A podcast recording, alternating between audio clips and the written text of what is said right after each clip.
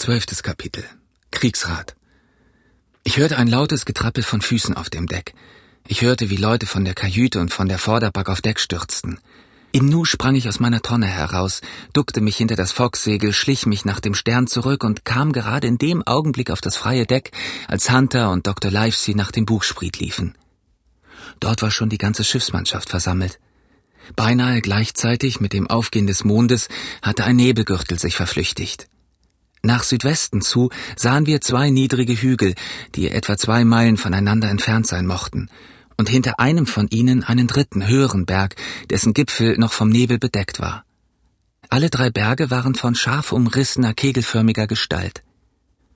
So viel sah ich beinahe wie in einem Traum, denn ich hatte mich noch nicht von der grässlichen Angst erholt, die ich ein paar Minuten vorher ausgestanden hatte, die Hispaniola war ein paar Striche näher an den Wind gelegt worden und segelte jetzt einen solchen Kurs, dass sie gerade um die Ostspitze der Insel herumfahren musste. Als alle Segel gerefft waren, sagte der Kapitän Nun, Leute, hat einer von euch das Land da vor uns schon einmal gesehen? Das habe ich, Herr, sagte Silver. Ich habe hier mit einem Kauffahrer Wasser eingenommen. Ich fuhr als Koch mit. Der Ankergrund ist wohl auf der Südseite, hinter einer kleinen Insel, denke ich mir, sagte der Kapitän. Jawohl, Herr. Das ist die sogenannte Skelettinsel. Die Hauptinsel war früher ein Lieblingsplatz der Piraten und einer, den wir an Bord hatten, kannte alle die Namen, die sie den einzelnen Plätzen gegeben hatten. Den Berg da nach Norden zu nennen sie den Fockmastberg. Drei Berge laufen in einer Reihe von Norden nach Süden. Fock, Haupt- und Besanmastberg, Herr. Aber den Hauptmastberg, das ist der große da mit der Wolke obendrauf, den nannten sie für gewöhnlich das Fernrohr, weil sie da oben gewöhnlich einen Ausguck hielten, während sie auf dem Ankergrund lagen und ihr Schiff ausputzten. Denn das taten sie immer auf der Stelle. Herr, bitte um Verzeihung. Ich habe hier eine Karte, sagte Kapitän Smollett. Seht mal zu, ob das der Platz ist. Dem langen John glühten die Augen im Kopf, als er die Karte in die Hand nahm. Ich erkannte aber gleich an dem neuen Aussehen des Papiers, dass ihm eine Enttäuschung bevorstände. Es war nicht die Karte, die wir in Billy Bones Seekiste gefunden hatten, sondern eine genaue Kopie, auf welcher alles vollständig angegeben war. Namen und Höhen und Tiefenlotungen, mit der einzigen Ausnahme, dass die roten Kreuze und die handschriftlichen Erläuterungen fehlten. So groß sein Ärger gewesen sein muss, so hatte Silver doch die Selbstbeherrschung, ihn sich nicht anmerken zu lassen.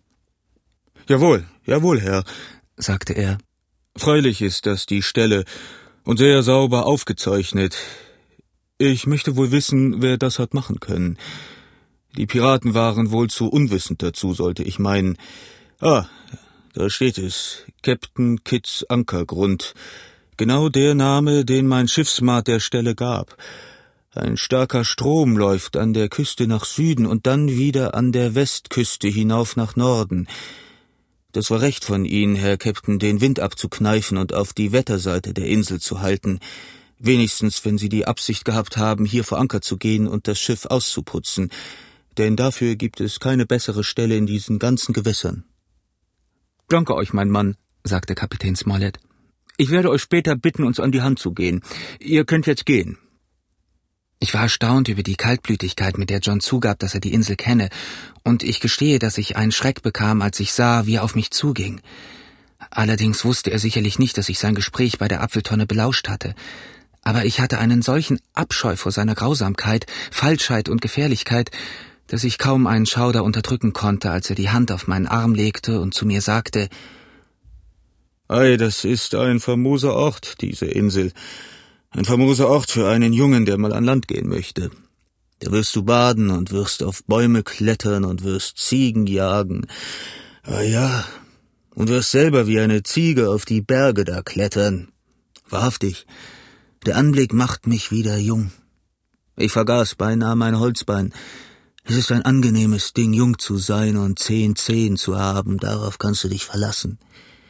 Wenn du gern mal eine kleine Streife unternehmen möchtest so frage nur den alten John, und er wird dir einen Happenpappen zurechtmachen, den du mitnehmen kannst. Er schlug mir in der freundschaftlichsten Weise auf die Schulter und humpelte dann davon in seine Kombüse hinunter.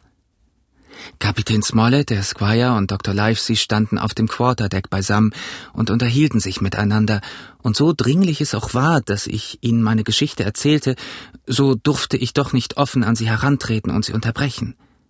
Während ich noch darüber nachdachte, wie ich eine glaubhafte Entschuldigung finden konnte, rief Dr. Livesey mich zu sich heran. Er hatte seine Pfeife unten gelassen, und da er ohne Tabak nicht leben konnte, so wollte er sie sich von mir heraufholen lassen. Aber sobald ich so nahe bei ihm war, dass ich mit ihm sprechen konnte, ohne von anderen gehört zu werden, brach ich in die Worte aus Herr Doktor, lassen Sie mich sprechen. Veranlassen Sie den Kapitän und den Squire, mit Ihnen in die Kajüte hinunterzugehen, und lassen Sie mich dann aus irgendeinem Vorwande rufen. Ich habe fürchterliche Neuigkeiten für Sie. Der Doktor wurde ein bisschen blass, fand aber sofort seine Selbstbeherrschung wieder und sagte laut Danke, Jim. Das war alles, was ich wissen wollte. Wie wenn er mich nach etwas gefragt hätte. Damit drehte er sich auf dem Absatz herum und trat wieder zu den beiden anderen Herren heran. Sie sprachen eine kurze Weile miteinander, und obgleich keiner von ihnen eine Bewegung der Überraschung machte oder seine Stimme erhob oder auch nur vor sich hin pfiff, so war doch klar und deutlich, dass Dr. Livesey ihnen meine Bitte mitgeteilt hatte. Denn das nächste, was ich hörte, war ein Befehl, den der Kapitän dem Bootsmann Hiob Anderson gab, und alle Leute wurden auf Deck gepfiffen. Dann sagte Kapitän Smollett Jungens, ich habe euch ein Wort zu sagen. Dieses Land, das wir gesichtet haben, ist der Ort, nach dem wir segeln. Herr Trelawney, der ein sehr freigebiger Herr ist, wie wir alle wissen, hat mich eben gefragt, wie ihr euch benommen habt. Und da ich ihm sagen konnte, dass jeder Mann an Bord oben und unten seine Pflicht getan hätte, wie ich es gar nicht besser verlangen könnte, na, so gehen er und ich und der Doktor jetzt in die Kajüte hinunter, um auf euer Wohl und Glück zu trinken und euch soll Grog ausgeteilt werden, um auf unser Wohl und Glück zu trinken. Ich will euch sagen, wie ich das finde. Ich finde es fein. Und wenn ihr ebenso denkt wie ich, so werdet ihr jetzt ein gutes Seemannshurra ausspringen auf den Herrn, der sich so benimmt. Das Hurra wurde gerufen. Das war ja auch selbstverständlich.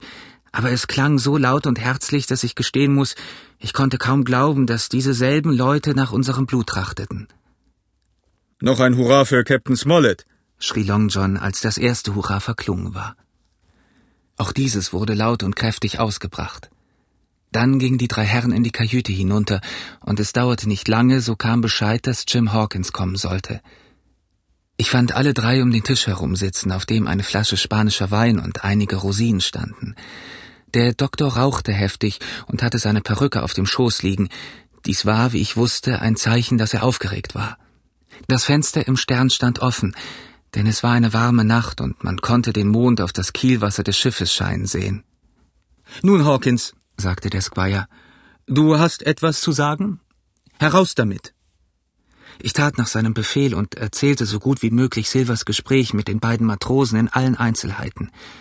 Keiner unterbrach mich, bis ich fertig war, und keiner von den dreien machte auch nur eine Bewegung, aber sie sahen mich alle vom ersten bis zum letzten Wort unverwandt an. Dann sagte Dr. Livesey, Jim, nimm dir einen Stuhl. Und sie ließen mich an ihrer Seite am Tische sitzen, schenkten mir ein Glas Wein ein, gaben mir ein paar Hände voll Rosinen und tranken alle drei, einer nach dem anderen und jeder mit einer Verbeugung auf meine Gesundheit und dankten mir für mein Glück und meinen Mut. Dann sagte der Squire, Nun, Kapitän, Sie haben recht gehabt und ich hatte Unrecht. Ich erkläre mich selber für einen Esel und ich erwarte Ihre Befehle. Sie waren kein größerer Esel als ich, Herr Trelawney, antwortete der Kapitän. Ich habe nie davon gehört, dass eine Mannschaft an Meuterei gedacht hat, ohne dass man vorher Anzeichen davon bemerkte, so dass jeder, der Augen in seinem Kopf hat, den Unrat wittern und dementsprechende Maßregeln ergreifen konnte. Aber diese Mannschaft hat mich geschlagen. Mit Ihrer Erlaubnis, Kapitän, sagte der Doktor. Es war dieser Silver, ein ganz außerordentlicher Mann. Der sich außerordentlich gut ausnehmen würde, wenn er an einer Rahe hinge, Doktor, antwortete der Kapitän. Aber dies ist lauter Gerede, das zu nichts führt. Ich sehe hier drei oder vier Dinge, die mit Herrn Trelawneys Erlaubnis ich nennen möchte. Sie sind der Kapitän, Herr Smollett. Ihre Sache ist es zu sprechen, sagte Trelawney mit einer großartigen Handbewegung. Also erstens, begann Smollett, wir müssen weitergehen, weil wir nicht zurück können. Wenn ich den Befehl gäbe, wieder umzukehren, würden Sie sofort losbrechen. Zweitens. Wir haben Zeit vor uns, wenigstens so lange, bis dieser Schatz gefunden ist. Drittens. Es sind noch treue Leute da. Nun, meine Herren, Zuschlägen kommt es früher oder später doch. Darum schlage ich vor, die Gelegenheit an der Stirnlocke zu fassen, wie man zu sagen pflegt, um selber eines schönen Tages loszuschlagen, wenn Sie es am wenigsten erwarten. Ich nehme an, dass wir auf Ihre eigenen Bedienten, die Sie von Hause mitgebracht haben, uns verlassen können, Herr Trelawney? Wie auf mich selber, erklärte der Squire. Das sind drei, berechnete der Kapitän. Dazu wir selber, das macht sieben, Hawkins hier mitgerechnet. Wie steht es nun mit den ehrlichen Leuten? Höchstwahrscheinlich sind das die, die Trelawney selbst angenommen hat, sagte der Doktor. Ich meine die Matrosen, die er sich aussuchte, bevor er an diesen Silver geriet. Nein, antwortete der Squire, Hens war einer von meinen. Ich dachte, dem Hens hätte ich trauen können, bemerkte der Kapitän. Und dass das alles Engländer sind, brach der Squire los. Herrgott nochmal, ich hätte Lust, das ganze Schiff in die Luft fliegen zu lassen. Nun, meine Herren, sagte der Kapitän, ich kann nicht viel Gutes sagen.